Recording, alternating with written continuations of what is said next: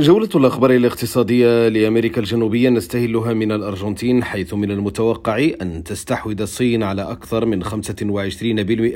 من تجارة أمريكا اللاتينية بحلول عام 2035 هذا هو الاستنتاج الرئيسي لتقرير بعنوان أمريكا اللاتينية في مناخ جيوسياسي متغير العلاقة مع روسيا والصين والذي لاحظ أن الصين تحتل بالفعل مكان الشريك التجاري الرئيسي لبلدان مثل الأرجنتين والبرازيل والشيلي. أما بالبيرو فقد نمى الناتج المحلي الإجمالي بنسبة 2.7% خلال السنة الماضية وذلك وفقا لأحدث البيانات الصادرة عن معهد الإحصاء. والذي سجل أنه مع ذلك فإن الربع الرابع شهد انخفاضا في معدل النمو ووصل إلى 1.7% أما بالبرازيل فقد حقق إجمالي الإيرادات الفيدرالية في يناير أفضل نتيجة للشهر منذ عام 1995 وذلك عند تسجيل